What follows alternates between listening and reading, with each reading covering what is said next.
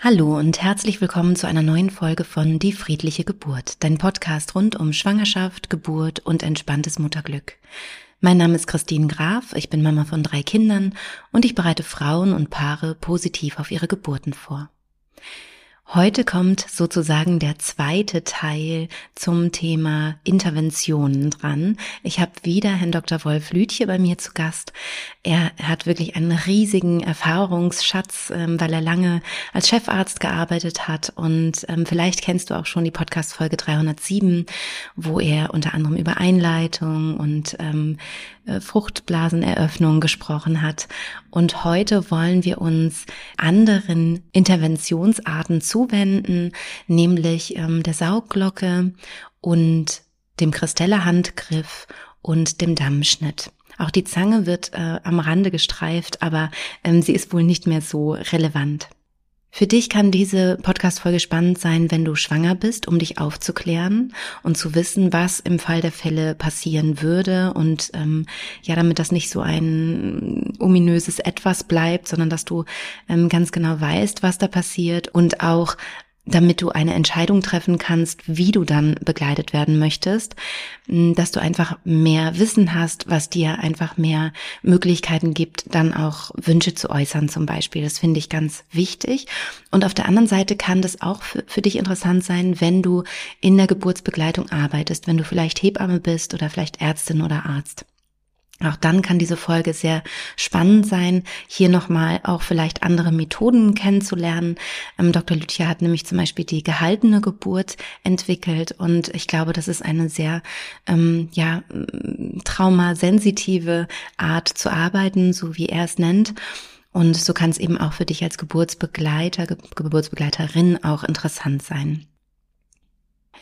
Wir sprechen hier die Dinge wirklich an in dieser Folge. Das heißt, es sind natürlich auch ähm, ja Themen, die beängstigend sein können, weil es einfach um vaginaloperative ähm, Methoden geht und ja, da gibt es eben ja auch Ängste und auch ja Sachen, die schiefgehen können und so weiter. Ich habe während ich das Interview geführt habe, darüber nachgedacht, kann ich euch das sozusagen zumuten? Und bin dann für mich selber zu dem Schluss gekommen, ja, weil diese Form der Aufklärung euch eben auch etwas an die Hand gibt. Also eine Möglichkeit, ähm, sich vorzubereiten und wenn es dann dazu kommen sollte, es sind ja eher seltene Eingriffe, aber wenn es dann dazu kommen sollte, weißt du ganz genau, ähm, wovor du einfach auch keine Angst haben musst, obwohl das vielleicht erstmal im ersten Moment beängstigend wirken kann, weil Wolf Lütje hier einfach auch noch Sachen ähm, deutlich macht. Also oft im Gespräch hatte ich das Gefühl, oh, das ist aber erstmal beängstigend. Und dann hat er genauer erklärt und erklärt, was man tun kann. Und dann merkte ich so, ah, jetzt verschwindet auch die Angst wieder.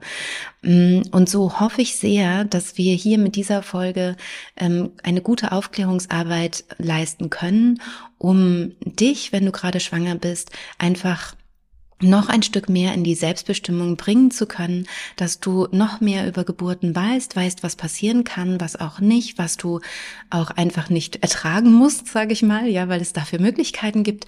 Ähm, das finde ich total wertvoll und freue mich sehr, dass er hier zu Gast war.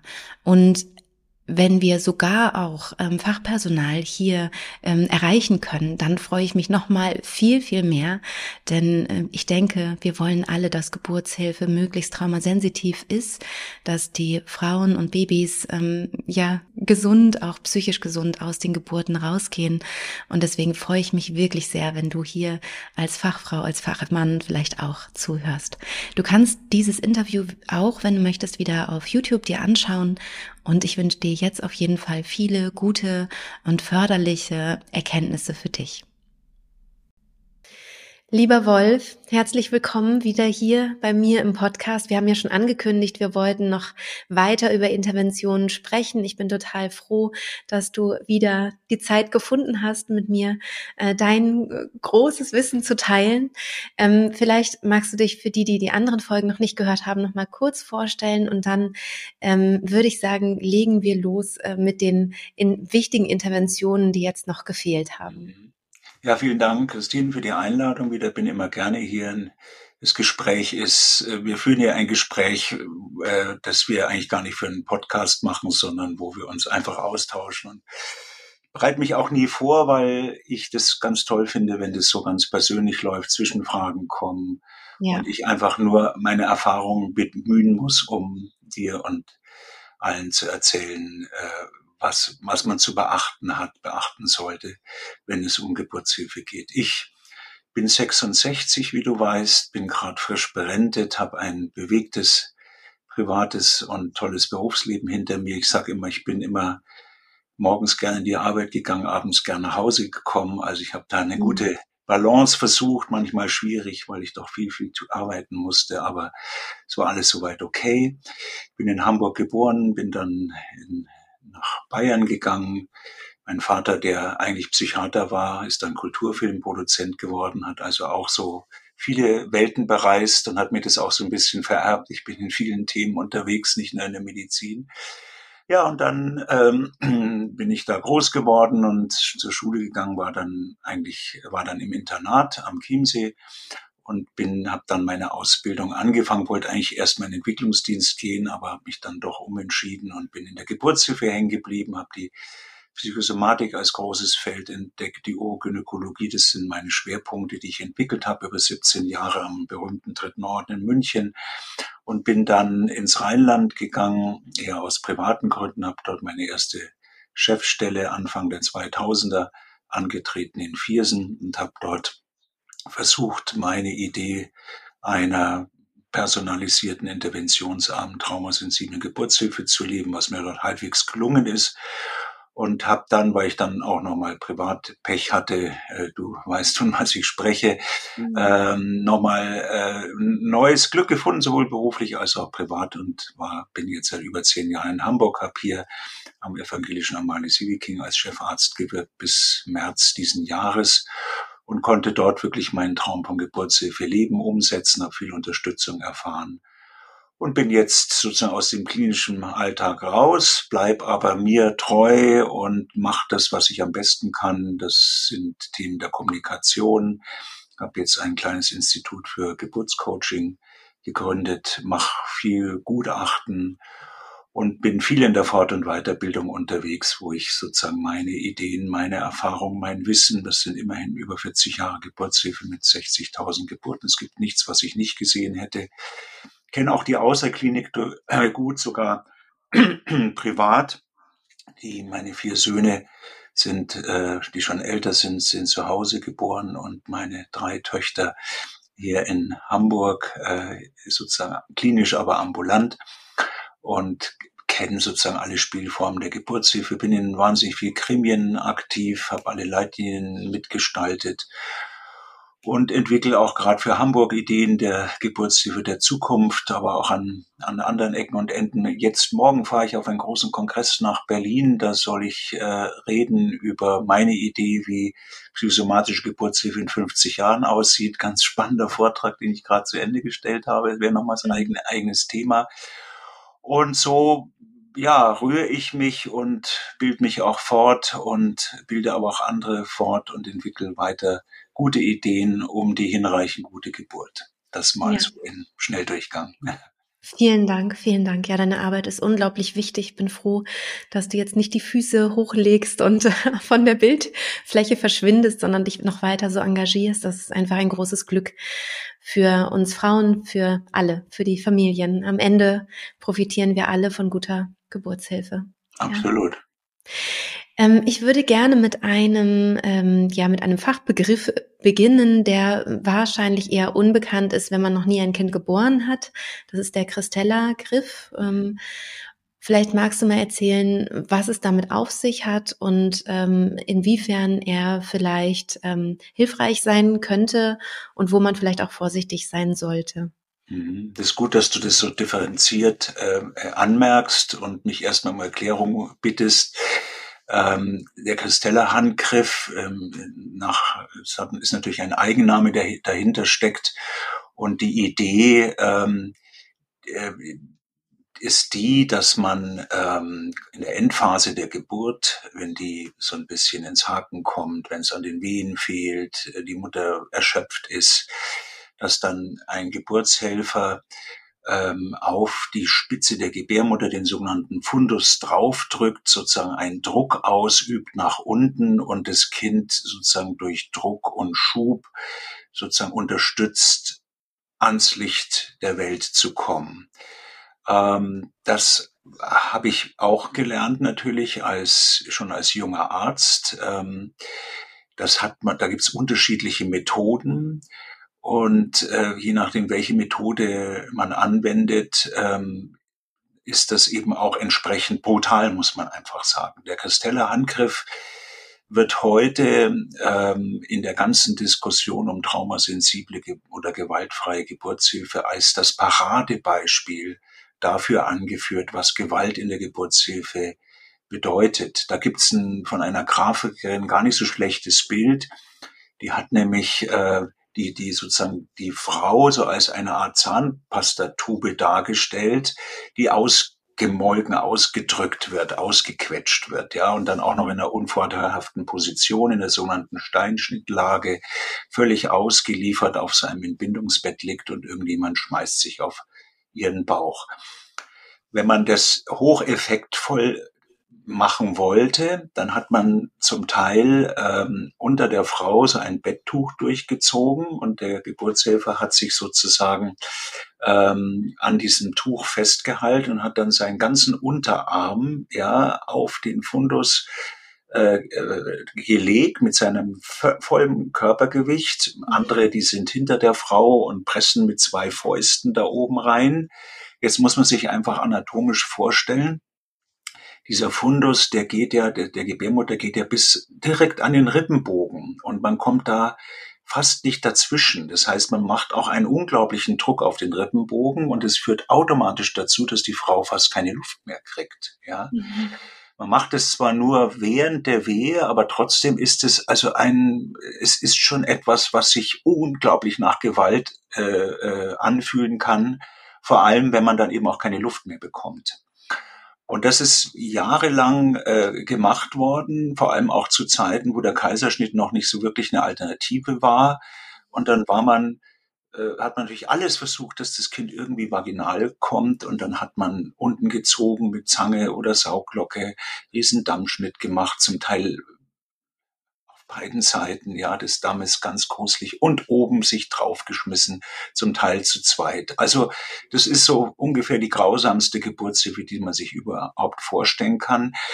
Ich muss ein bisschen die Geburtshilfe in Schutz nehmen, das haben sie aus der Not gemacht. Sie wollten einfach den Kaiserschnitt vermeiden, der zu bestimmten Zeiten einfach die deutlich gefährlichere Variante war. Aber heute wo wir mit der, mit der, sag ich, bindungsorientierten Kaiserschnitt mit seinen verfeinerten Methoden eine echte gute Alternative haben, dürfen solche Geburten, und das gehört das, das ganze Spektrum der vaginal-operativen Geburtshilfe, einfach schlichtweg nicht mehr stattfinden. So, jetzt ist aber, ist es aber so, dass der, dieser Handgriff, den wir übrigens jetzt nicht mehr Kristeller-Handgriff nennen, sondern Fundusdruck, ja, was eine mhm. viel bessere Begrifflichkeit ist, ähm, den kann man in bestimmten Situationen durchaus, wenn man es richtig macht und einbettet, durchaus nochmal andenken. Ja, also es gibt ähm, ehrlich gesagt keine Evidenz, dass der Handgriff viel bringt. Ähm, da würde ich mal sagen, hm, mache ich mal ein Fragezeichen aus meiner Erfahrung heraus. Ähm, auf jeden Fall stehen ähm, Nutzen und Schaden in einem fraglichen Verhältnis, sowohl aus psychologischer Sicht, dann ist es, wie gesagt, wenn man es so brutal macht, nicht ungefährlich. Da gibt es auch Rippenbrüche, es kann richtig lebensgefährlich werden für die Mutter. Und wofür es auf jeden Fall eine Katastrophe ist, ist der Beckenboden. Ja, weil der, weil die Frau automatisch gegen diesen Druck anspannt und dann kollidieren die Kräfte und es geht alles auf den Beckenboden und ähm, ist auch so gesehen nicht wirklich förderlich für die Geburt. Was ich in letzter Zeit sozusagen gepredigt habe, ähm, wenn man nun in sanfter Form vaginal operativ aktiv sein möchte. Und dann muss man ja immer alle drei Möglichkeiten, die es gibt, in abwägend äh, in, in, in den Kopf bekommen. Das ist zum einen dieser modifizierte Art, auf den Fundus zu drücken. Ich habe aber eher gesagt, ihn einfach zu halten. Ich sage gleich, wofür das gut sein könnte. Und über zu überlegen, brauche ich zusätzlich noch eine sogenannte vaginaloperative Maßnahme. Da reden wir gleich noch drüber. Das wäre die klassische Geburtszange oder eine sogenannte Saugglocke. Da muss ich auch gleich noch was dazu erklären. Und dann kann man noch überlegen, ob man zusätzlich oder alternativ einen sogenannten Dammschnitt durchführt. Darüber reden wir jetzt schrittweise. Wir bleiben mal bei diesem Fundusdruck. Ich glaube, dass es wenn man das gut begleitet, äh, manchmal gar nicht schlecht ist, wenn man den Fundus einfach oben hält und vermeidet, dass der sozusagen unter dem Rippenbogen verschwindet. Also man schafft sozusagen ein, eine Art Widerlager, aber das dient eigentlich im Wesentlichen dazu, dass das Kind so eine Absprungplattform kriegt. Das Kind kann sich dann da besser am Fundus abstoßen. Die Kinder arbeiten ja mit. Es ist ja nicht so, dass die bei der Geburt nur rausgeschoben werden, sondern die, die sind ja die großen Unterstützer, ja, der Geburt, indem sie sich da richtig durchs Becken durchschrauben und eben auch be durchaus Bewegungen machen bei der Wehe, die der Geburt förderlich sind. So. Und das kann man damit unterstützen, ja. Aber das ist dann nur ein sogenanntes Halten. Das ist gar kein, gar kein Drücken. Es ist ganz interessant. Ähm, wir haben in unserer Klinik hat eine Doktorandin äh, dazu mal eine Online-Befragung gemacht zu diesem Christella-Handgriff. Und es war interessant. Es war jetzt nicht so, dass ähm, alle Frauen das als Gewalt erlebt haben, wenn das gemacht wurde, sondern es hing ausschließlich davon ab, äh, ob der Geburtshelfer vermitteln konnte, dass das jetzt eine hilfreiche Maßnahme ist, die möglicherweise dazu dient, andere Maßnahmen, die auch nicht viel besser sind, wie eine Sauglocke zu machen, eine Zange oder einen Dammschnitt zu vermeiden. Also man sollte das schon so ein bisschen im Hinterkopf behalten, weil es mhm. dazu dient, vielleicht Schlimmeres zu verhindern. Mhm. Ähm, dann sollte man es aber wirklich so machen, dass man die Frau auch wirklich mit einbezieht. Und da kommt, und da kommt jetzt was ganz Wichtiges. Ich habe ja mal diese fünf E's definiert, wie man gewaltfrei arbeitet. Und das gilt insbesondere für den Kristellarangriff oder für den Fundusdruck. Man muss natürlich erstmal genau erklären, warum man das jetzt macht, wozu das gut ist, was die Alternativen sind. Dafür hat man auch in der Regel Zeit. Da muss man unbedingt die Erlaubnis holen. Und beim Fundusdruck ist ganz wichtig, dass man der Frau sagt, du darfst Stopp sagen. Ja, sofort ab. Das Widerspruchsrecht. Ja. Das muss sofort in die Erlaubnis mit integriert werden. So. Ja. Und wenn ich dann überzeugt bin, dass das gut ist, es auch richtig mal auch richtig erklärt habe, ja, dieses Stopp ähm, eingefügt habe, dann kann man das machen. Dann ist es, dann wird es auch nicht als gewaltvoll erlebt und ein gar nicht so kleiner Teil der Frau, ich glaube, bei unseren Daten waren es fast die Hälfte, haben, wenn es so gemacht wird, das auch durchaus als hilfreich erlebt. Ob es wirklich hilfreich war, weiß man nicht so wirklich. Die Evidenz spricht dagegen. Aber zumindest konnten sie damit gut leben. Und mhm. wenn man es macht, also die Indikationenstellung muss ganz streng sein. Man muss eine Idee haben, dass man dadurch was anderes möglicherweise vermeidet. Und man muss es in diesen Rahmen einbetten, dass man es eben mit Erklärung, Erlaubnis auf Basis von guter Erfahrung anwendet und so sanft wie möglich durchführt, möglichst eben nur den Fundus hält äh, und am Ende sich natürlich auch für diesen Eingriff entschuldigt, ja, auch wenn er vielleicht noch so hilfreich ist, das gehört Selbsttreten mit dazu und ihn nicht einfach mal so macht aus lauter Angst, sondern da, wo man wirklich das Gefühl hat, hier geht's um die Wurst sozusagen und ich will möglichst Sauglocke oder anderes vermeiden, dann, dann ist es absolut hilfreich und ähm, dann kann man das im Ausnahmefall auch mal machen. Aber sollte immer natürlich überlegen, bringt das hier was, ja? Also wenn, wenn ich jetzt eine sehr schlanke Frau habe, da funktioniert es sehr gut, ja, da komme ich sehr gut daran, das kann ich sehr schön halten, ja.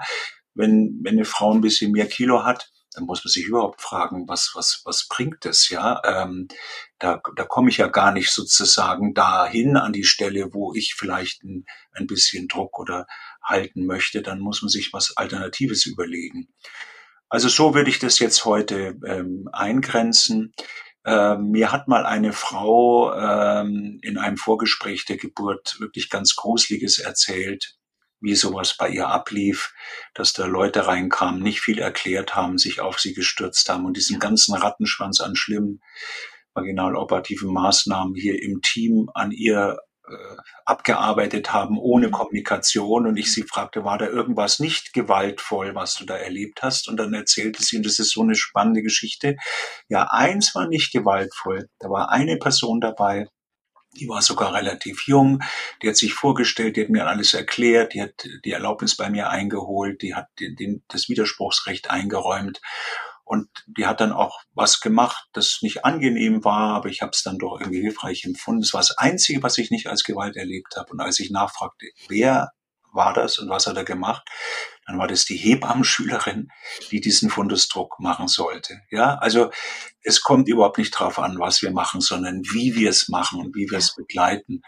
Und das finde ich ist wichtig, das immer in den Blick zu rücken. Und das ist traumasensibles Arbeiten. Und dann sind manchmal auch, wenn man überzeugt ist, Methoden, die äh, im Verruf sind, sogar äh, hilfreich. Es gibt für die Geburtshelfer äh, ganz tolle Schemas, die man sich beim Hebammenverband, bestell Hebammenverband bestellen kann, Plakate, wo genau gezeigt wird, wenn man es macht, wie man es richtig macht.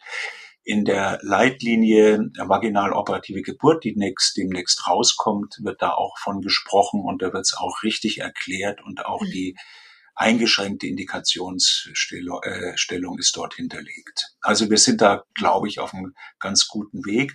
Aber es ist wie mit so vielem, ja. Ähm, ich, ich erinnere mich sogar, dass dieses Kristellen in anderer Form äh, ich auch gesehen habe bei historischen Abbildungen zur Geburtshilfe, gerade aus Südamerika, wo man sieht, dass Frauen auf dem Hocker sitzen und die Männer hinter ihr sitzen und auch so ein Tuch um den Bauch legen und damit eben auch Druck ausüben. Also das, das hat gar nicht der Herr Christeller erfunden, sondern das ist eine, eine alte, ähm, historisch belegte Praxis in bestimmten Kulturen. Heißt nicht, dass das gut ist, aber da hat man sich eben auch zu helfen gewusst. Äh, und ähm, da ist ganz klar, dass man das sozusagen mal andachte. Aber heute ähm, würde ich vor dem Hintergrund der anderen Möglichkeiten, die wir haben, hat es eine sehr eingeschränkte Indikation und das sollte man auch so machen und so einhalten. Ja, ja. Super, ich danke dir für die für diese aufklärenden Worte. Ähm, ich glaube, dass das wirklich unglaublich hilfreich ist, dass wir jetzt hier über die unterschiedlichen Interventionen ähm, sprechen und dann nochmal deine, deine Sicht drauf zu hören. Und ich freue mich natürlich riesig, dass das in der neuen Leitlinie dann auch nochmal ähm, ganz klar unterschieden wird. Also wie soll der denn dann, also, weil ich habe eben auch so unterschiedliches gehört vom, vom mhm. Christella-Handgriff, von ähm, man, man greift wirklich nur und, und äh, legt seine Hand da relativ sanft irgendwie hin, bis auf dieses Draufschmeißen war irgendwie alles mit dabei. Und dann kommt hoffentlich ein bisschen mehr Licht ins Dunkel und ja. ähm, in die Praxis. Ja es auch vor allem, ja. Genau. Ist gut. gut. Ja, ich danke dir. Ich würde gerne dann äh, weitergehen zum Glöckchen. Zum Glöckchen, ja, das ist schön, dass du das so nennst, ja. Ich habe es übernommen von dir. Ja, wunderbar. Ja, also da haben wir lang äh, auch diskutiert, ähm, auch auch über das Wording in unserer Leitliniengruppe. Und ähm, das sind ja auch schreckliche Begriffe, ja, wenn man sich so vorstellt, Zange, äh, äh Sauglocke, und dann wird von Traktionen gesprochen, also es wird gezogen, ja, Traktion, äh, Vakuumextraktion, also ich, dann habe ich mal gesagt, extrahieren, das, da Zähne werden gezogen, aber nicht an einem Köpfchen, ja. Und naja, wir konnten uns da nicht so richtig einigen, aber wir haben jetzt so schon, äh, finde ich, äh, passende Begriffe gefunden. Vielleicht kurz zur Historie, das muss man auch mal verstehen. Ähm, zu Zeiten, als man wenig Möglichkeiten hatten in der Geburtshilfe, als die Zange erfunden worden, das war eine Revolution. Es war wirklich eine Revolution, ähm, weil es jemand gelungen war, eine äh, Geburt, die ansonsten in den meisten Fällen für Mutter und Kind tödlich endete, so zu beenden, dass zumindest die Mutter überlebt hat und eben auch mit Verfeinerung der Technik das Kind. Und es war verrückt, dass dann, äh, dass als dieses entdeckt wurde, dachte, aha, das ist ja so toll, jetzt äh, holen wir alle Kinder mit der Zange. Und es war natürlich eine Katastrophe, ja, weil dann eben auch die Schwächen dieser Technik zumal zu, zu der damaligen Zeit aufkamen und man eben feststellte, dass man fürchterliche Verletzungen bei den Kindern, aber auch bei der Mutter setzen kann. Und dann ist man da wieder so ein bisschen ähm, weggegangen davon. Ähm, Zange war das einzig vaginal operative Instrument, war auf jeden Fall, hat man das immer irgendwie probiert. Äh, Hauptsache, man muss nicht irgendwie den gefährlich, damals gefährlichen Kaiserschnitt machen und das galt noch bis in die 70er, 80er Jahre, ja. Und ich habe, ich bin selbst, ich bin, habe ja 83 angefangen mit der Geburtshilfe und ich bin sozusagen mit der Zange groß geworden, ja und habe das auch gut gelernt. Und wer das gut kann, das ist ein, dann schon ein, ein Zauberinstrument, wenn die Indikation stimmt und man die richtige Zange hat, ähm, dann ist es interessanterweise möglicherweise sogar fast schonender fürs Kind, ja, wenn man es richtig macht, ähm, als so eine richtige Sauglocke, kein Glöckchen, da reden wir gleich drüber. Hm, magst du noch mal kurz erklären, wie, wie kann man sich so eine Zange vorstellen und wie häufig wird das heute überhaupt noch praktiziert? Also das ist eigentlich fast in Vergessenheit geraten. Es gibt ja. noch ein paar, die das machen. Wir haben es in der Leitung natürlich auch beschrieben. Aber eigentlich kommt man schon deswegen weg, weil es gar nicht mehr gelehrt und geschult wird und nur dann kann man es eigentlich gut anwenden. Ja. Ähm, das Prinzip ist, ist relativ einfach. Äh, man hat so zwei Löffel ja, die man äh, mit, mit, einer bestimmten Technik sozusagen am Köpfchen, also zwischen Scheide und Köpfchen sozusagen einführt, erst auf der linken, dann auf der rechten Seite und dann haben diese Zangenlöffel, die sich so überkreuzen, in der Mitte ein Schloss, das man dann schließt. Und dann wird ähm, Wehen-Synchron, wird in dem Fall schon, das kann man auch unterschiedlich machen, man kann dann wirklich ziehen, das machen die Weiß, meistens sozusagen eine Traktion machen. Wenn ich heute, ich mache schon, habe ewig keine Zange mehr gemacht, ich kann das noch super, ich lehre das auch, aber ähm, ich würde es heute anders machen wie damals, als ich sozusagen noch am lebenden Objekt gemacht habe. Ähm, ich würde das, das Prinzip, was ich jetzt mache, einfach dieses Halten auch da anwenden. Das heißt, ich würde gucken, was die Wehe bringt, das Mitschieben der Mutter, vielleicht auch der Fundusdruck und würde gucken, dass die Zange nur diesen Fortschritt hält, dass der Kopf nicht mehr zurückrutscht und würde mhm. das versuchen so zu gestalten. Ähm, die meisten. Äh, grätsche ich noch mal kurz rein.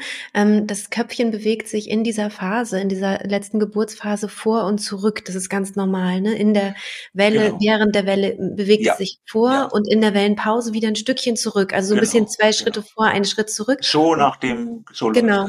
Genau. Und, und um die, das eben zu verhindern, dass es, sich, dass es wieder zurückrutscht, das ist eben dieses genau. Halten, was du meinst. Ne? Da muss man sich also nochmal über die Indikation klar werden. Wann macht man denn sowas? Man macht überhaupt vaginal operative Entbindung. Ist, wenn man merkt, dem Kind wird es zu eng, die Herztöne sind nicht mehr so top, es will wirklich ans Licht der Welt äh, man muss die Geburt abkürzen. Oder es liegt ein Geburtsstillstand vor, die Mutter ist total erschöpft, die, ich kann die Wehen nicht mehr stimulieren, es war eine lange Geburt, ja, ich muss das irgendwie beenden. Dann ist wichtig, dass man das natürlich nur macht und ähm, wenn der Höhenstand vom Köpfchen so ist, dass das wirklich, äh, dass man davon erstens ausgehen kann, dass es auch funktioniert, ja, also mhm. mit an Sicherheit grenzender Wahrscheinlichkeit. Und äh, also der Kopf muss tief genug stehen, damit man sicher ist, dass man mit dieser Maßnahme auch Erfolg hat und dass man eben das auch dann dabei nichts erzwingt. Das ist das Aller, Allerwichtigste. Also ich habe mich auch mal vertan bei der Indikationsstellung und dachte, es geht gut und dann merkte ich, es geht nicht. Da muss man die Größe haben, es abzubrechen und dann lieber in, den, in aller Ruhe in OP fahren und den Kaiserschnitt machen. Also dieses Erzwingen geht gar nicht, finde ich. Und es ist eben eine Kunst der richtigen Einschätzung und dann eben auch die Frage, welche welche Methode man am Ende anwendet. Aber ich finde, heute in den Zeiten, wo der Kaiserschnitt auch bis zum Schluss eine Alternative bleibt, darf man nur vaginal operative Geburten machen, die man relativ traumasensibel absolvieren kann. Ja, nicht um jeden Preis. Das ist das alles, alles Entscheidende. So, und dann, ähm, also es sind wichtig, dass die Indikation stimmt, dass man das alles erklärt und dann eben durchführt. Und wenn wir jetzt mal uns nochmal noch mal zum Glöckchen kommen, ähm, ich glaube, dass man mit diesem kleinen Glöckchen, das mit einem handbetriebenen Unterdrucksystem arbeitet, in der Regel genau diese Traumasensibilität richtig abbildet. Wenn man große Metallglocken äh, nimmt, die sind sowohl fürs Kind als auch für die Mutter sehr traumatisierend. Ähm, und äh, deswegen bin ich froh, dass es diese kleinen Glöckchen gibt. Ein bisschen traurig bin ich, weil ich vor langer, langer Zeit, du hast ja gehört, dass ich mal Entwicklungsdienst machen wollte, auf die Idee kam, so ein Glöckchen zu entwickeln und auch schon ein Patent dafür hatte. Äh, und das ist irgendwie nichts geworden. Und fünf Jahre später kam das Glöckchen mhm. auf den Markt. Also da habe ich was verpasst, aber ist egal. Ich habe es dann doch lieben gelernt und finde es halt eine ganz elegante Methode, ähm, die im Übrigen, und da kommen wir nochmal kurz zur Zange, warum man die Zange eben auch nicht mehr macht, kann man sich gut vorstellen. Man äh, erweitert ja quasi das, was da aus der Scheide rauskommen muss, nochmal um diese Löffel. Das heißt, da wird noch mehr Spannung, Druck auf den Damm, auf den Beckenboden ausgeübt. Und man weiß, dass die Zange einfach massiv beckenbodenschädigend ist, wenn man es noch so toll macht. Und schon deswegen sollte man möglichst darauf verzichten. Das ist eben bei dem Glöckchen ganz anders weil das eben klein ist. Und da ist eben ganz wichtig, dass man hier auch alles erklärt. Aber da musste ich selber auch Lehrgeld unlängst noch bezahlen auf dem Endstreck, auf der Endstrecke meiner Karriere, weil ich da auch mal äh, hinzugezogen wurde und es hieß, das geht hier nicht weiter und Baby will jetzt auch mal kommen und ob ich denn helfen könnte. Und dann habe ich wie üblich mir vorgestellt, habe erklärt, habe um Erlaubnis gebeten und habe dann etwas unheilvollen Satz standardmäßig zu der Frau gesagt. Also jetzt muss ich, habe ich ihr das Glöckchen gezeigt und das muss natürlich jetzt ans Köpfchen und da muss ich jetzt die die Vulva äh, spreizen und das Glöckchen da einführen und das ist sicher nicht angenehm. Dann rastete diese Frau aus und äh, schrie so ungefähr, ähm, angenehm ist hier schon lange nichts mehr. Und ich habe mhm. diesen Unmut erst nicht verstanden, aber dann war, war es mir völlig klar, weil ich ja mit dem Hinweis so ungefähr, jetzt wird's unangenehm, ja, unterstellt habe, dass alles vorher Pillepalle war, ja, und äh, das ist aus Sicht der Frau völlig verständlich und ich habe das auch komplett angepasst und ähm, redet, sagt es gar nicht mehr und äh, sag einfach, ich führe jetzt das Glöckchen ein, ich mache das so sanft wie möglich, ich weiß, sie haben jetzt die Hölle hinter sich, ist jetzt auch nicht das Angenehmste, aber, und jetzt kommt was ganz Wichtiges, wenn die Indikation stimmt, wenn man es richtig macht, dann wird äh, von den meisten Frauen, die traumasensibel durchgeführt, der vaginaloperative Geburt als Erlösung empfunden, ja, weil die haben wirklich ähm, nicht, wenn jetzt das Kind der Grund ist, das ist es aber eher selten. Aber wenn die sozusagen wirklich eine Wahnsinnswegstrecke hinter sich haben und völlig am Ende sind, die Gebärmutter kann nicht mehr, Mutter nicht mehr, freuen die sich über jede Hilfe. Und wenn man ihnen dann erklärt, dass die Geburt ja genauso weiterläuft, nur dass wir dieses Vor und Zurück jetzt vermeiden, dass wir die genau. Wegstrecke ein bisschen abkürzen, dass es dann ja. weniger Wehen sind, dass aber das, was passiert, dass das Köpfchen langsam sich da dehnend in die Welt hineinschiebt, dass das nur ein bisschen in Zeitraffer läuft, aber im Prinzip genauso wie wenn eine ganz normale Geburt läuft. Mhm. Und das Schönste war immer, wenn, wenn ich das dann äh, sozusagen gemacht habe und merkte, ich be es bewegt sich was und das Köpfchen kommt tiefer und schneidet, wie wir dann sagen, irgendwann sozusagen in der Vulva ein. Dann habe ich ganz häufig. So für Begrifflichkeit, ne? Bitte? Auch so eine, so eine blöde Begrifflichkeit. So. Also ich habe es auch schon öfter gehört und für, für uns Laien ist es dann so was, es schneidet ein. so. Ja, schneidet ein. Ja, genau. Das, ja, das ist, ne, also das ist schwierig. Es wird, kann man auch sagen, es wird sichtbar. Ja, es, ja, es ist viel schöner. Ja. es ja. wird einfach sichtbar. wird sichtbar, ja. Mhm. Also das ist interessant, ja, du hast recht. Das ist äh, auch so ein Standardbegriff, den wir da ja. verwenden. Den, den, es muss alles auf dem Prüfstand, ja. Und bin ja schon froh, dass ich nicht mehr von Schamlippen spreche, was man früher auch selbstverständlich gemacht hat, sondern sich eben auch die anderen Begrifflichkeiten jetzt zurechtlegt. Und eben dann auch, ähm, ich ja auch nicht mehr, komme ich gleich nochmal drauf, nicht mehr von Saugglocke spreche, sondern von der sogenannten gehaltenen Geburt, sowohl der Fundus wird gehalten, als auch unten wird das Köpfchen gehalten. Ja? ja. So, und da habe ich dann eben auch das Glöckchen oft entfernt und dann haben wir eine ganz normale Geburt gezaubert. Ja, der, mhm. die Frau wurde wieder, dann muss natürlich die Frau, Beine mussten diese Beinhalter, kamen wieder raus Hebamme kam in den Vordergrund und wir haben ganz normal äh, die Geburt durchgeführt. Es war dann sozusagen nur eine unterstützte Geburt, gar keine richtig bis zum Ende durchgeführte Sauglockengeburt. Ähm, und so kann man das gestalten. Ja, und jetzt nochmal zum Begriff Saugglocke. Da muss man, muss ich jetzt mal Aufklärungsarbeit leisten, weil ich war so geflasht, als in einem Nachgespräch mal eine Frau zu mir sagte, Herr Lütje, ich habe doch beim ersten Kind einen Kaiserschnitt gehabt und jetzt eine Sauglockengeburt, da müssen wir doch sicher beim nächsten Mal wieder einen Kaiserschnitt machen. Dann habe ich gesagt, wie kommen Sie denn da drauf? Sie haben doch jetzt vaginal geboren, zwar mit Unterstützung, aber es heißt doch eigentlich, dass Sie dann auf jeden Fall das nächste Mal, wahrscheinlich werden Sie nächstes Mal ganz normal physiologisch entbinden. Dann sagt er, nee, also ich habe so eine Vorstellung, dass das erste Mal war es ja so, dass so überlegt wurde, ob das Kind da vielleicht nicht richtig gepasst hat. Und jetzt bei der Sauglocke, wenn ich das richtig verstehe, dann ist es doch wie so ein Staubsauger und sie bringen da diese Glocke an und dann wird von dem Köpfchen so wird ein bisschen was in diese Glocke reingesaugt, dadurch wird das Köpfchen ein bisschen schmäler und passt dann besser durchs Becken. Also sie haben mit der Sauglocke sozusagen dieses und der Veränderung des Köpfchens das Geburtshindernis überwunden. Also muss man sich mal vorstellen, so eine Idee von Staubsauger. Ne, weil ja. Ich habe da immer so dieses Blatt Papier, was dann sozusagen im Staubsauger verschwindet. Und so eine Idee hatte die. Und da muss man sich viel öfter denken, ja, wenn man so Begriffe verwendet, die richtig sind, weil es ist ja, wird ein Sog ausgeübt, ja, und dadurch habe ich eine Haltemöglichkeit am Köpfchen. Ähm, aber dass da so eine Fehlidee dahinter stecken könnte, dass man denkt, dass das den, der Kopf wird natürlich ein bisschen verändert. Ja, ist klar, wir haben dann diese Sauglocken mal am Kopf, was schnell wieder verschwindet, dieses kleine Hörnchen. Aber wir mal verändern nichts am Kopf, was ihn dann passender fürs Becken macht. Das ist natürlich äh, eine völlig falsche Vorstellung. Also das, ne, es ist was nochmal auf den Punkt gebracht die Sauglocke, ich, ich schaffe mit der Sauglocke die Möglichkeit, das Köpfchen da zu halten, zu halten, wo es hinrutscht, wenn die Wehe kommt und zu verhindern, dass es wieder zurückrutscht. Und wenn ich mit diesem Prinzip zur Geburt komme, dann ist es eine gute Form der vaginal operativen Hilfe. Alles ja. aus meiner Sicht, ja, da werden mir sicher viele Kollegen widersprechen.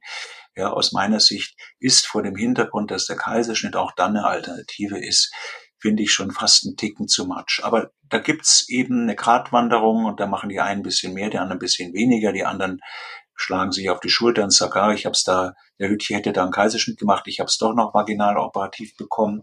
Und da muss man halt am Ende auch mal ähm, uns, uns beschäftigen mit Qualitätskriterien und es gibt da wenig Untersuchungen dazu. Aber ich bin gespannt, wenn wir mal Geburtserleben messen würden, ja, und wir würden mal gucken, in Abhängigkeit von der Art und Weise, wie vaginal operativ entbunden wird, wie das Geburtserleben ausschaut, da würde ich Sie glauben, dass es große Unterschiede gibt.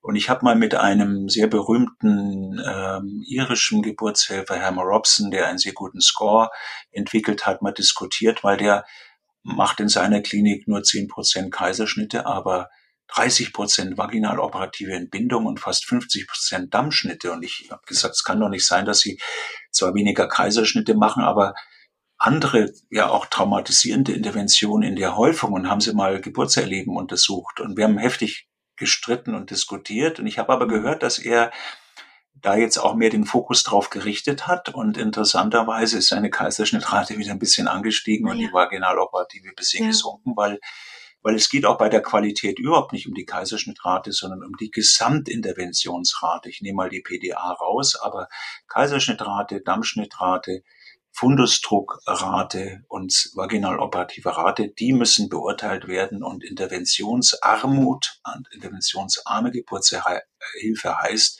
dass ich in allen Bereichen am untersten an der untersten Grenze mich bewege, was ich immer gemacht habe. Und dann finde ich, ist es eine interventionsarme Geburtshilfe, bei unterstelle ich mal gleich guten Ergebnissen, was das Kind äh, betrifft, aber viel besseren Ergebnissen bei der Mutter, was ihr Geburtserleben betrifft und die Traumatisierungsrate betrifft, ja, ja, ja. auch günstiger so sein muss auf jeden Fall. Ja. ja.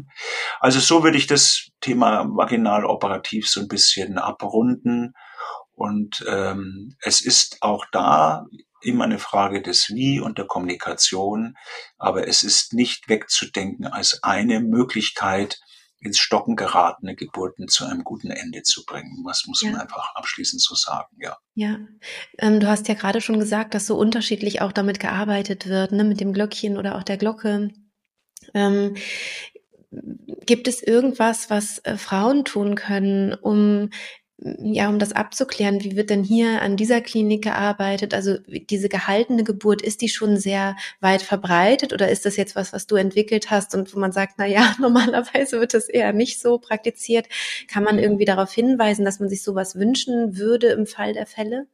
Also das wenn man die Leitlinie dann liest, die bald veröffentlicht wird, liest sich das natürlich ein Stück weit anders, ja, weil da auch weiter von Traktion gesprochen wird und diese gehaltene Geburt, die habe wirklich ich entwickelt und die machen leider wenige.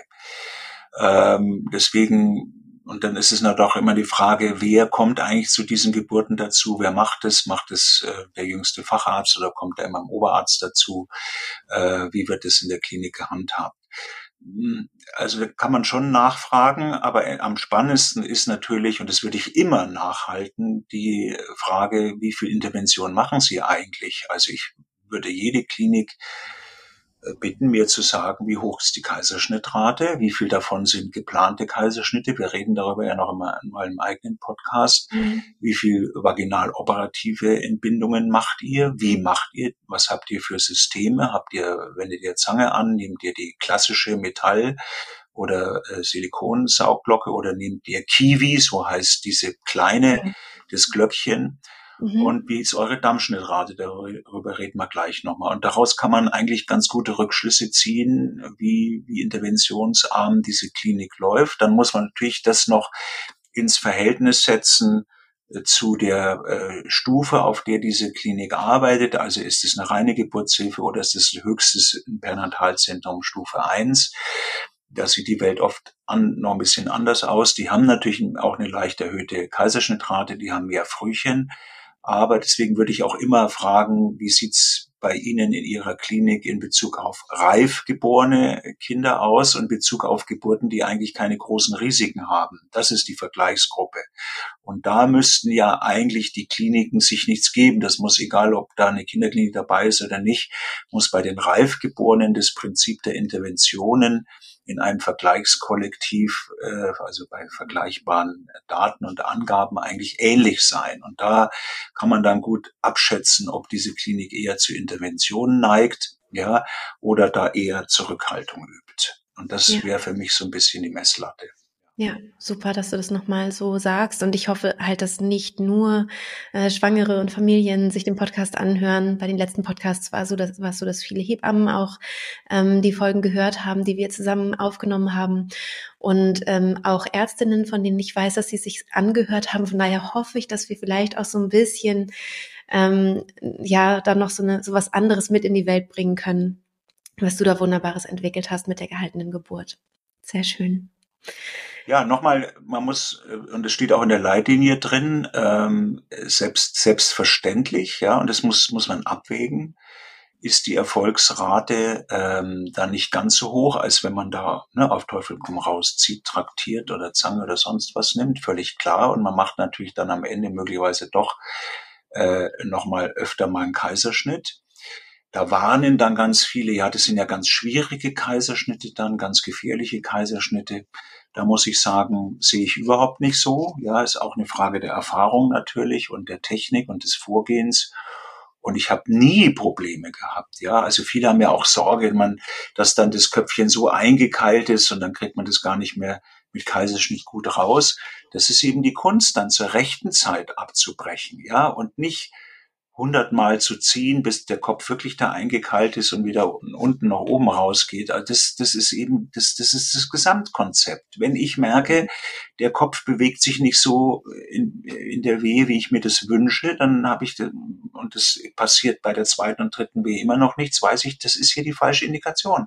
Und dann kriegt man, kann man einen ganz normalen, es ist kein Notkaiserschnitt, sondern in aller Ruhe, auch in Spinalanästhesie, ja, man nimmt die Wehen ein bisschen mit Wehenhämmer raus, kann man ganz geordneten, ganz normalen Kaiserschnitt machen, der finde ich auch nicht risikoreicher ist. Aber das ist so die Diskussion, die wir da führen. Und deswegen ist es immer ein Gesamtpaket, Traumasensibilität, die eben auch dann am Ende auch mal durchaus kennt, den Sieg zu verschenken, wie ich dann immer sage, ja, dass man ja. jetzt nicht auf Teufel komm reißt das Kind irgendwie raus, als sich auf die Schulter klopft, hey, wir haben Kaiserschnitt vermieden, wieder einer weniger, sondern dass man das in Abwägung bringt und dann auch mal die Größe hat, abzubrechen, zu sagen, jetzt mache ich das, was hier eben wirklich angezeigt ist. Und natürlich großes Thema der Erfahrung, aber auch ich lag, wie gesagt, manchmal daneben, hatte das Gefühl, es fühlt sich alles gut an und dann war es nicht so, weil das Kind nicht mitgemacht hat oder was auch immer. Und dann muss man die Größe haben, abzubrechen und die Methode zu machen, die dann angezeigt ist, nämlich den sekundären Kaiserschnitt in aller Ruhe. Ja, ja, wunderbar. Ich danke dir. Genau, du hast es ja gerade auch schon angedeutet. Wir haben da noch eine weitere Folge geplant. Darauf freue ich mich schon sehr, dass wir dann über die Bauchgeburt beziehungsweise den Kaiserschnitt sprechen, ähm, dass wir uns da einfach nochmal Zeit für nehmen.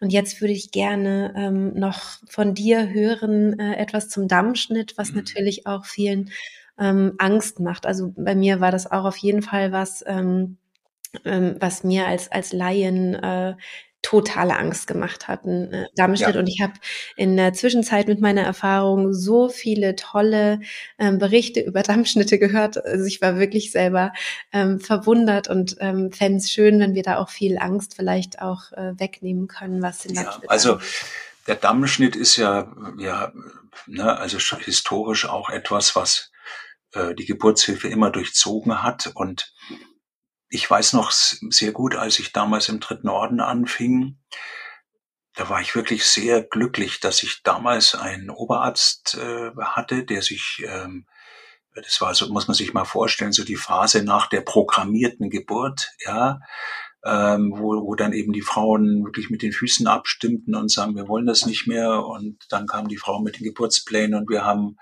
die Geburtszimmer umgebaut und Le Boyer war en vogue und alle. man hat versucht, eine neue Geburtshilfe zu machen.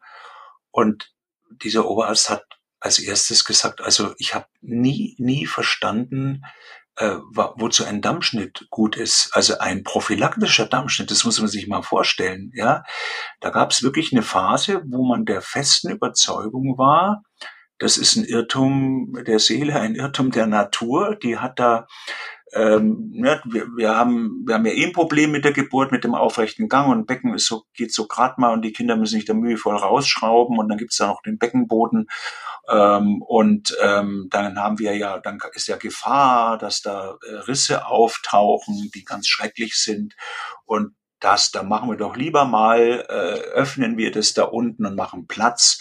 Und das kann doch nur für alle gut sein. Das war die Idee, ohne jede Evidenz. Irgendjemand kam, kam auf die Idee und es wurde, es wurde brutal geschnitten. Ja, es wurde also, äh, damals war die Anatomie des weiblichen Genitale noch eigentlich völlig unbekannt, war ja bis vor zehn Jahren unerforscht, ja, keiner wusste. Total krass, ne? Man äh, denkt immer, das kann was doch nicht Klitoris ist und wo die läuft und wie da die Nerven laufen und man kann wirklich ähm, ich habe neulich einen sehr guten Vortrag gehört, äh, wenn man sich das nochmal ganz genau anguckt, die Anatomie, ja, dann ist die eigentlich ähm, äh, ist, ist, ist die bei Mann und Frau, was die Nervendurchblutung und so weiter betrifft, eigentlich völlig identisch, ja. Und man hätte das einfach eins zu eins mal übertragen können und sich Gedanken machen können, dass da genauso Schwellkörper sind und genauso Nerven und sonst was. So, und mit der alten Technik, wo man den Dammschnitt viel höher angesetzt hat, ganz grauenhaft. Ich habe das auch noch gelehrt bekommen, fand es immer gruselig ja, bei den Zangengeburten, dass man dann immer so einen sogenannten lateralen seitlichen Dammschnitt macht das ist wirklich so ungefähr das Zerstörendste, was es überhaupt gibt. Und das ist aber ähm, völlig, ähm, völlig out. Ähm, und das macht man Gott sei Dank nicht mehr. Das ist über fast eigentlich obsolet. Und ähm, der Dammschnitt hat, Gott sei Dank, ist, ist man weggekommen, ihn als prophylaktische Maßnahme zu nehmen, sondern es braucht dafür eine echte Indikation. Das wird in der Leitlinie auch, auch so beschrieben.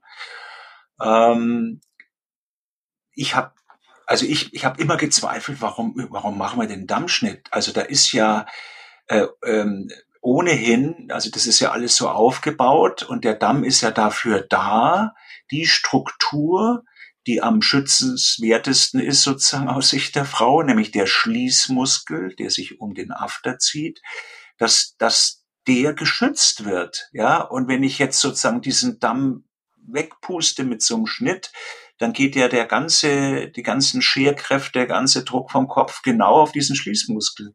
Mhm. Und es war nicht verwunderlich, dass man irgendwann mal feststellte, dass was man dachte, dass man diese schlimmen Geburtsverletzungen mit dem Dammschnitt vermeiden kann, dass das Gegenteil der Fall ist. Mhm. Ja, dass es davon sogar mehr gibt. Das ist eigentlich logisch, wenn man sich die Anatomie anguckt und mal die Funktion des Dammes anschaut.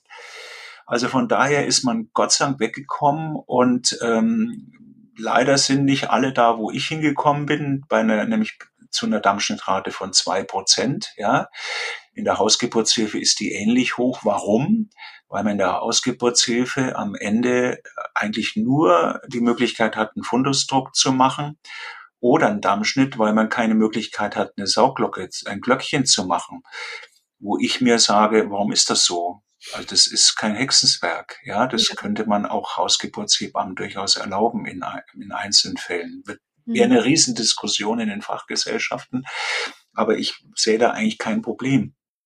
Zumal würde dann vielleicht die Darmschnittrate in der Hausgeburtshilfe noch weiter sinken. Mhm. Also viel mehr darf es eigentlich auch nicht sein, weil die Indikationenstellung muss ganz streng sein. Also entweder mhm.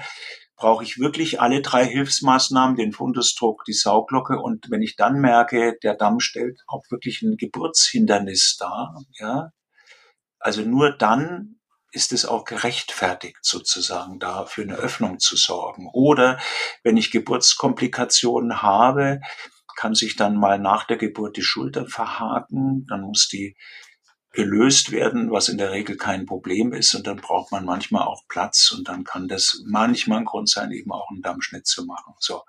Also erstens ganz strenge Indikationsstellung, ja, es, ich brauche den Platz, es geht nicht anders, ja, oder das, ich brauche den Platz, damit die Geburt drei Wehen früher stattfindet, weil das Kind wirklich komplett am Ende ist, sehe ich an einem Herztonmuster, dann ist ein Dammschnitt äh, gerechtfertigt. Jetzt gibt's eine riesen Diskussion um die Schnittführung, ja.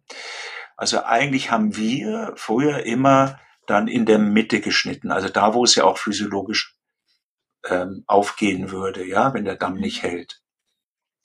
Da ist aber logischerweise klar, dass wenn ich das mache, dann lege ich sozusagen den Schließmuskel frei und der ganze Druck geht da drauf und die Wahrscheinlichkeit, das weiß man auch, dass es dann eben zu höhergradigen Dammverletzung mit Schließmuskelverletzung kommt, ist dann ein bisschen höher. Und darum rät man, wenn man ihn macht, eher zu einem mediolateralen Schnitt, ja, der sozusagen an, sozusagen nicht den Damm in der Mitte durchtrennt, sondern eher ein bisschen zur Seite mit einem genauen Winkel. Da gibt's auch Spezialscheren. Und da weiß man, dass, dass man damit dann auch weniger komplizierte Dammverletzungen provoziert, dass man damit auch genau das schafft, was man braucht, nämlich den Platz und dass man, dass man das dann auch anatomisch gut wieder versorgen kann und das mit der, ja, da, da streiten sich die Geister, ja, ob das dann ähm, äh, traumasensibel der Mutter gegenüber ist in Bezug auf Beckenboden und auch vor allem auf sexuelle Funktionsstörungen.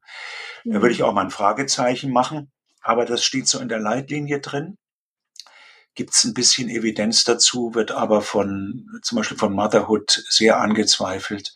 Mhm. Und die haben da auch ein Veto eingelegt gegen diese, äh, gegen diese Vorgabe, die wir da in der Leitlinie beschrieben haben. Aber es ist das Evidenteste, was wir haben. Also ich würde auch hier immer. Aber was wäre, entschuldige, was wäre denn da der Gegenvorschlag von Motherhood? Das würde mich interessieren. Ja, dass man da äh, entweder kein macht oder wenn in der Mitte schneidet. Weil da, ah, okay. da weiß man, da sind die sensiblen Strukturen, also der Damm ist ja im Grunde nur so äh, ein Fasergeflecht, ja, da ist ein bisschen Muskulatur dabei, aber ansonsten sind es, ähm, sind es ähm, äh, fibrotisches Gewebe und da ist eben auch wenig Durchblutung, wenig Nerven und da macht man quasi in puncto Sexualität am wenigsten kaputt.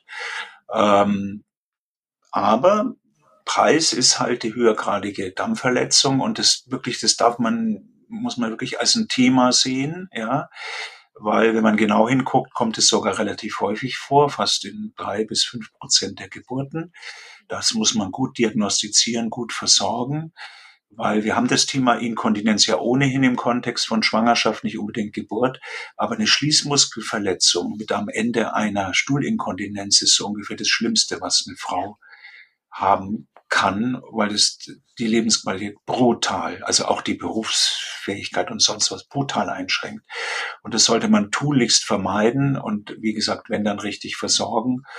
Und deswegen muss man in diesem ganzen Abwägungsprozess, ja, ähm, Beckenbodenschädigung, äh, sexuelle Störung, aber höheres Risiko für eine höhergradige Dampfverletzung immer versuchen, einen guten Weg zu finden.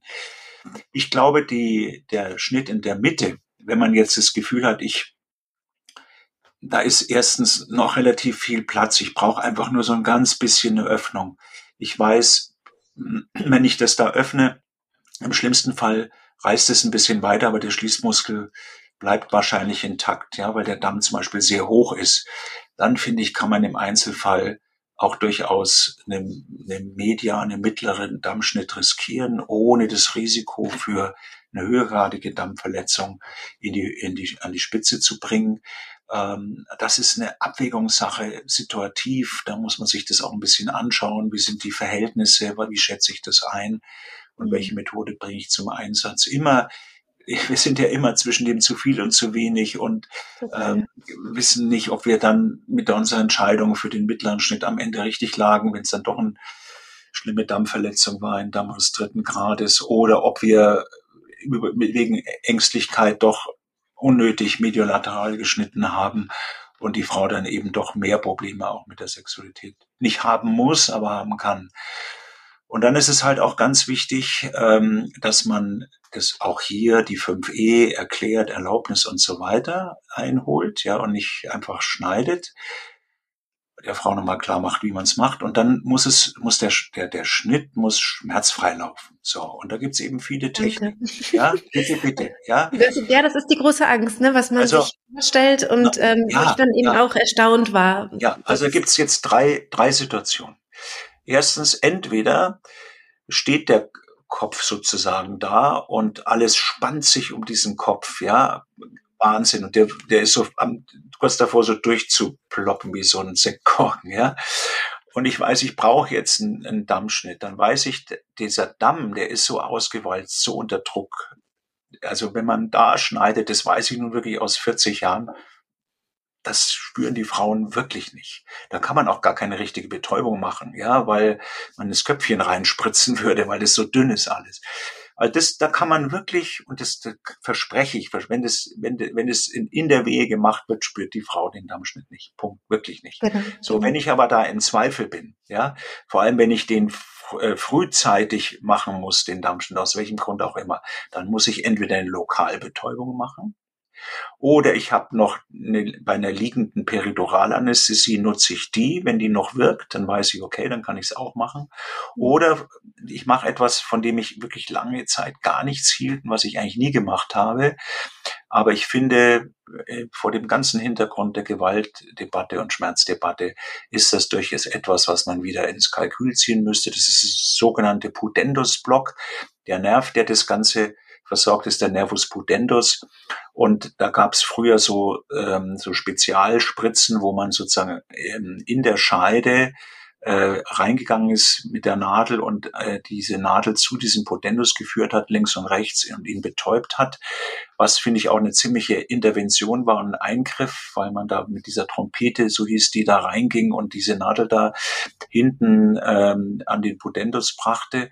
Man kann das aber auch sehr gut von außen machen. Ja, da kommt man heute auch ganz gut ran an diesen Pudendus mit langen Nadeln und kann den betäuben und kann damit auch für Schmerzfreiheit sorgen, vor allem wenn sich eine Lokalbetäubung nicht anbietet. Also Dammschnitt, drei Dinge.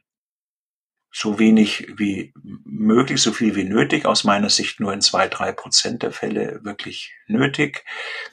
Die fünf E's beachten, für Schmerzfreiheit sorgen, die richtige Technik abwägen, ja.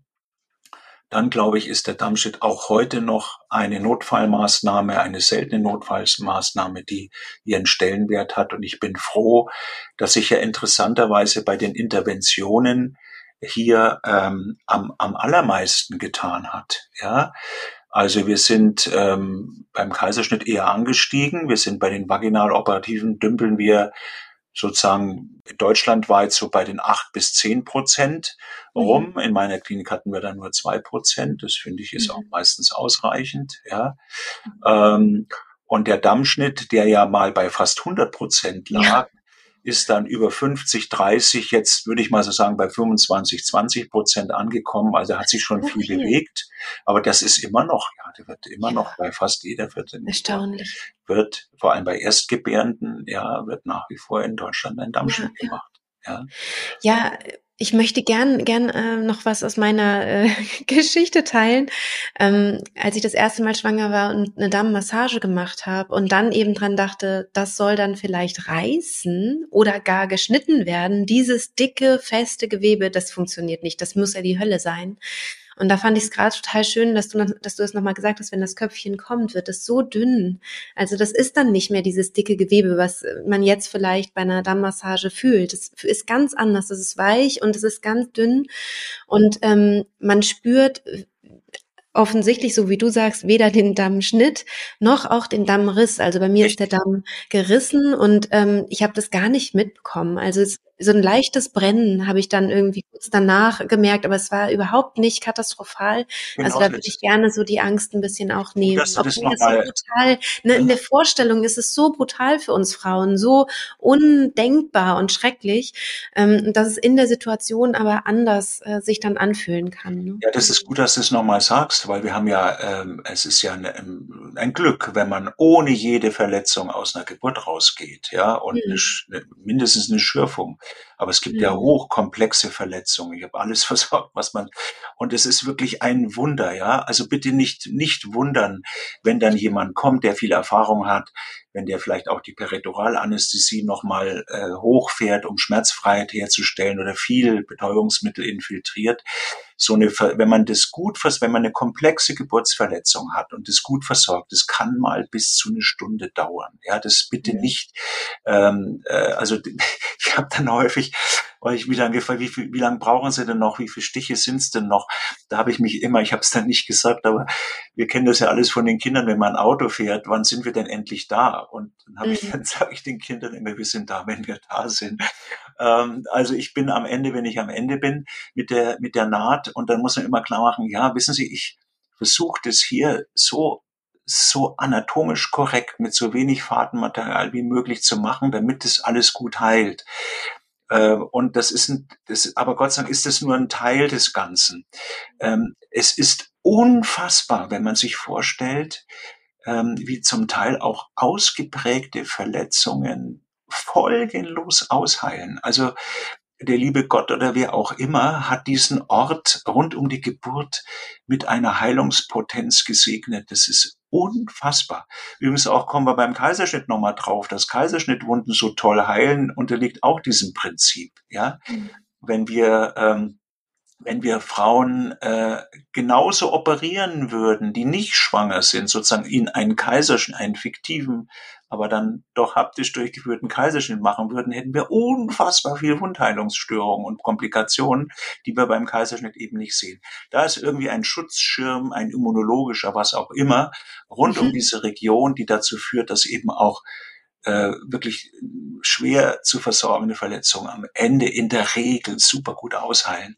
Und das muss man einfach mitnehmen, ja, dass man weiß, es wird alles wieder irgendwie gut. Auch die Dammschnitte, Gott sei Dank, heilen in der Regel folgenlos aus, aber da haben wir natürlich mitunter mal häufiger ein Thema, auch in puncto Sexualität. Und dann ist eben auch wichtig, dieses anatomisch korrekte Nähen, was eben manchmal gar nicht so leicht ist, ja, weil man ja gucken muss, dass man das alles wieder, man kriegt das nie in den Originalzustand, aber äh, weder zu eng noch zu weit hinterlässt, ja, sondern so anatomisch korrekt es sein kann, eben nach einer Geburt, zwei, drei Geburten. Ja, ja. ja. Ja, und ähm, auch an dieser Stelle vielleicht nochmal zu sagen, es ist total normal, ähm, dass es eine kleine Schürfung gibt, die vielleicht gar, gar nicht genäht werden muss, ähm, vielleicht einen ganz kleinen Riss gibt, der mit so einem Stich genäht werden muss, ähm, oder auch mal eine schwerere ähm, aber äh, also einen schwereren Riss geben kann. Aber in der Regel ähm, ist es so, dass es, ähm, dass es alles okay ist. Also dass es nicht was ist, wovor man jetzt Angst haben muss. Weder ähm, während das entsteht, die Verletzung, noch äh, danach in der, in der Versorgung oder in, im Ausheilen. Ähm, das, ähm, Vielleicht noch zwei ja. Dinge dazu ganz wichtig. Also bitte ja. fordert äh, Schmerzbetäubung ein. Ja, ich kenne Geburtshilfe, die spritzen dann ein, spritzen ein und dann hat die Frau immer noch Schmerzen. Kann nicht sein, ich habe jetzt schon hier alles verpulvert und die das dann äh, durchdrücken, ja, und dann, mhm. obwohl die Frau noch Schmerzen hat, weiternähen. Also da sagen, ich will das nicht mehr, Punkt. Ja, mhm. so wie die Frauen, die halt beim Kaiserschnitt noch was spüren, ja, dann darf nicht, da muss abgebrochen werden. So, und das muss man mhm. einfordern. Und wenn das nicht geht, dann muss man halt dann am Ende doch noch eine Periduralanästhesie machen oder was auch immer. Ja, also dass man hier unter Schmerzen genäht wird, das haut das bitte, bitte, bitte, bitte nicht. Und das andere noch zu diesen ganz kleinen Verletzungen, Schürfungen, ja, ähm, ähm, also es gibt manchmal so an der Innenseite der Vulva so wirklich, dass, dass das so ein bisschen, ja, ein bisschen aufgeht. Und ähm, wenn das kann man meistens so lassen. Das muss man gar nicht nähen. Ja, das, das brennt ein paar Tage, ein bisschen beim Wasser lassen, aber heilt meistens völlig folgenlos von alleine aus, ohne dass da einer rumnäht. Ja, äh, wenn es blutet, gibt's auch einen Trick. Da nimmt man einfach Otriven-Tropfen. Das kennt man alles von den von der laufenden Nase, weil das zu einer Zusammenziehen der Gefäße führt und meist die Blutung stoppt. Ja, ist oft ein Grund, warum dann die Leute, also die Geburtshelfer sagen, das müssen wir nähen, es blutet. Aber dann kann man diesen kleinen Blutungen von diesen Schürfungen auch wunderbar stillen. Also es wird, finde ich, immer noch. Natürlich. Ne? Liegen, liegen, liegen im, im Wochenbett, das ist ganz, genau. ganz wichtig. Ich habe äh, meine dritte, äh, mein drittes Kind ja zu Hause geboren und hatte einen Riss, einen Dammriss und dann haben die Hebammen diskutiert, muss das jetzt genäht werden oder nicht? Und dann so, ja, eigentlich hätte man müssen. Und dann hat die eine Hebamme mich gefragt, bleibst du liegen? Und ich so, ich bleib liegen. Und dann genau. sie gesagt, ja komm, dann lassen wir es, ja. Also ich, ich also, weiß noch, wie man, das ist völlig absurd, die Frauen dann gelehrt hat, ähm, auf einem harten Stuhl zu sitzen, ja, äh, so damit der Druck drauf kommt, war so die Idee, völliger Quatsch. Also heute ist einfach bei Geburtsverletzungen wirklich äh, Wochenbett Bett heißt es, ja. Ähm, dass man, äh, ne, also es äh, ganz wichtig, man kann viel liegen, man kann stehen, man kann laufen, man kann duschen, alles, aber möglichst wenig sitzen. Ja, das mhm. und ne, und das geht, so kann man auch stillen, ist alles kein Problem.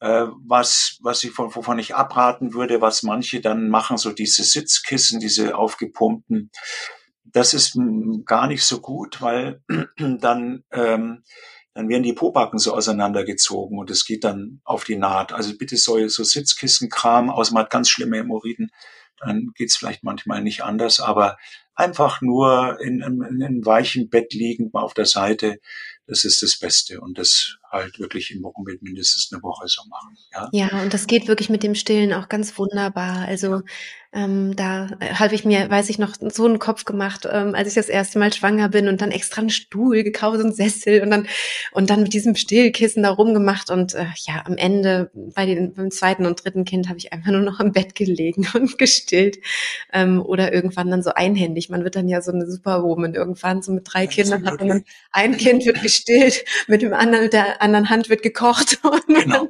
ja. großartig. noch ein Kind an der Brust. so ja vielleicht sogar zwei. Ja, ja genau, super. Genau. Mhm.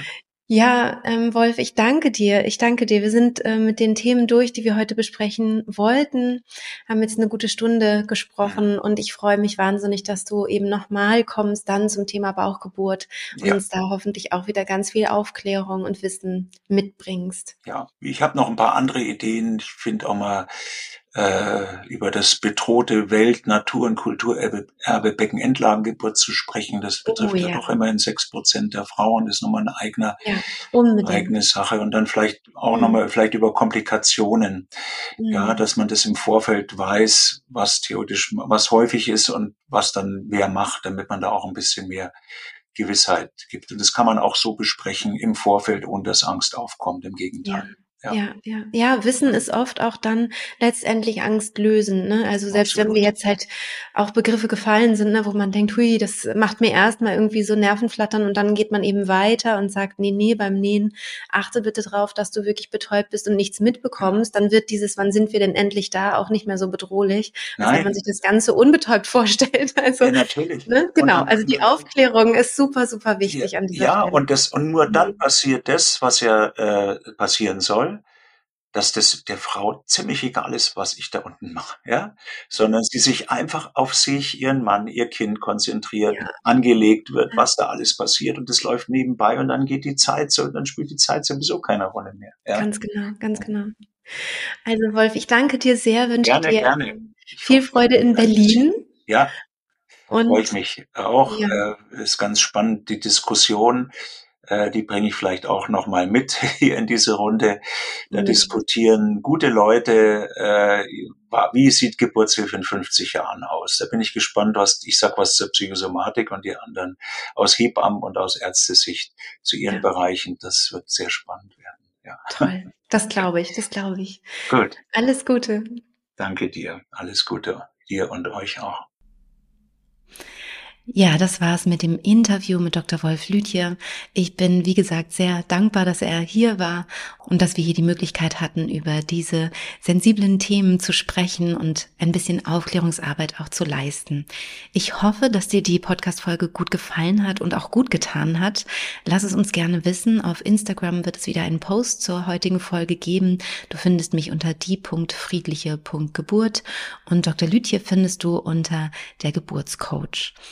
Wenn du irgendwelche Fragen hast oder Anmerkungen, dann schreib uns gerne auf Instagram und ähm, ja, wir freuen uns schon auf den Austausch. Ich wünsche dir, wenn du gerade schwanger bist, alles, alles Gute, eine positive Geburtserfahrung und dass du ganz selbstbestimmt in die Geburt starten kannst und deine Selbstbestimmung auch die ganze Geburt über behältst. Und egal welchen Verlauf die Geburt dann nimmt, dass du äh, mit dem Verlauf gut umgehen kannst und gutes Rüstzeug an der Hand hast. Wenn es dich interessiert und du mal in meinen Online-Kurs reinschnuppern möchtest, kannst du das gerne tun. Ähm, den Schnupperzugang, den verlinke ich dir natürlich hier in den Show Notes und du findest den Schnupperkurs auch, wenn du einfach meine App runterlädst, die auch die friedliche Geburt heißt. Da gibt es auch zwei kostenlose Meditationen, eine zum Einschlafen und eine zum Krafttanken. Also wenn du Lust hast, dir mal die App anzuschauen, dann mach das sehr, sehr gerne. Ich freue mich so oder so, wenn ich dich ein bisschen begleiten darf auf deinem Weg, vielleicht hier mit dem Podcast, vielleicht auch darüber hinaus und wünsche dir von Herzen alles Liebe, deine Christine.